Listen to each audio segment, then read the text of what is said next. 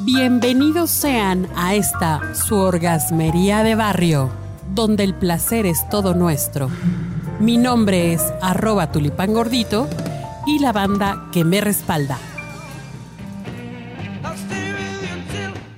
Ay, qué buena rola. Bueno, eh, fíjate que según esto hay que ser más putona, ¿no? Sí. De hecho, sí. Sí, y Sí. también más lista, más y más seductora. leída. Y más leída y más Sí. escreveida. O la sea, sí, pero sí. no, o sea, no cualquier putona. Por, eh, por favor, explícanos, arroba Norma Espi. ¿Cómo no? Con mucho gusto. Pues resulta que recuerdan que hace un rato, unos podcasts atrás, eh, hablamos acerca de la sexualidad en los griegos. Pues bueno, ellos también tenían una figura que era muy importante, que era las prostitutas. La más famosa se llamaba Friné. Friné tenía la parte- Conozco varias frines. Frines. Y hay que ser siempre una Friné en la cama, ¿eh? Ay, sí. Claro, esa mujer era súper culta porque sabía de todos los temas que en esa época le apasionaba a los griegos, ya saben, este, la política. Política. ¿no? Los deportes, por ejemplo, las olimpiadas y tal.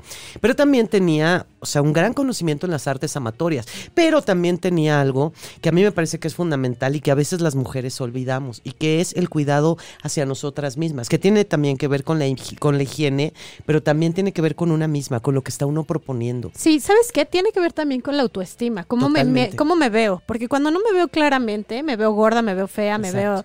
Empiezo a no dejar que me vean, Exacto. ¿no? Y entonces eso también es parte de nuestra responsabilidad. Por supuesto, y también es tan importante el juego previo como El juego posterior. el juego posterior también y la hora del cigarro. O sea, perdón, pero es que yo imagino si yo fuera hombre sería horrible después de terminar el acto sexual, de pronto que te empiecen a reclamar y el dinero no alcanza y no sé qué, y de repente ves a tu chava pues toda greñuda y con el hornazo, ¿no? De si es el mañanero, pues hay que cuidarnos también. Las prostitutas de esa época, de hecho, se cuidaban muchísimo, se ponían mascarillas, se daban tratamientos, se depilaban, porque ya desde los griegos había todo ese rollo, ¿no? Claro. Y obviamente también se preparaban para poder ser unas grandes conversadoras y poder entretener. Había prostitutas que tenían un amante de por vida, ¿eh?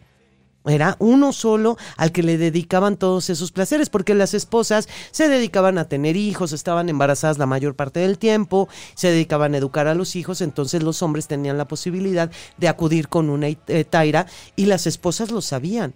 A ver, entonces es más volverse encantadora. Claro. Claro, la sensualidad empieza desde la mente, ¿no? Es una actitud, es una condición que tú tienes hacia hacia ti misma, cómo te ves, cómo te miras, cómo caminas, cómo hablas, la seguridad que tienes, ¿no? Cómo manejas el, el dar y tomar, la Exacto. sensualidad. Y, y no es sexualidad, es sensualidad, ¿no? Exacto.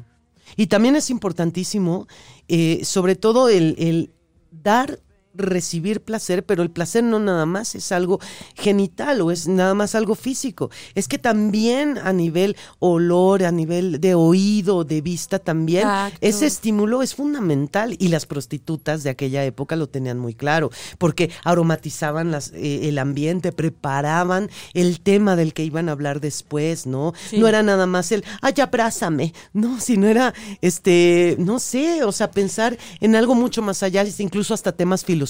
Oye, porque además no se trataba de dinero, No, ¿sí? No, no, no. O sea, es un estilo de vida. Porque Sí digo, era bueno, una profesión, pero, como dices tú, más un estilo de vida. Mucho porque estamos, estamos en la época del Tinder, Bumble y todas esas cosas. Y muchos de mis amigos me han contado que de inmediato les tiran el sablazo. Pues estoy buscando un sugar daddy, ¿cómo la ¿Qué ves? tal? No, no. Aquel intercambio era un poco más democrático. Es decir, yo, yo aporto, eh, tú me haces feliz, decía el hombre, ¿no? O sea, me, me entretienes, porque estas mujeres bailaban, cantaban, tocaban instrumentos, eh, recitaban, escribían, eran mujeres sumamente cultas. Cultas. Entonces el hombre, en lugar de estar oyendo los gritos de la bigotona de su mujer que ya se descuidó, se iban a la casa de Letaira y además sabían cocinar, les daban comida, les daban de beber, les hablaban bonito y obviamente pues decían las etairas, bueno, y yo tengo que recibir algún tipo de compensación por este trabajo, porque te estoy entreteniendo y es un trabajo integral.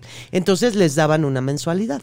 Así es, pero ahora lo importante es que nosotros en esta época podamos sumar esas funciones. Quien quiera y tenga Claro. hijos pueda tener también la capacidad de entretener a su esposo, de sentirse plena, de sentirse feliz, de darse placer y bueno, pues un todo. Ser culta y compartir. Sí, y cachonda.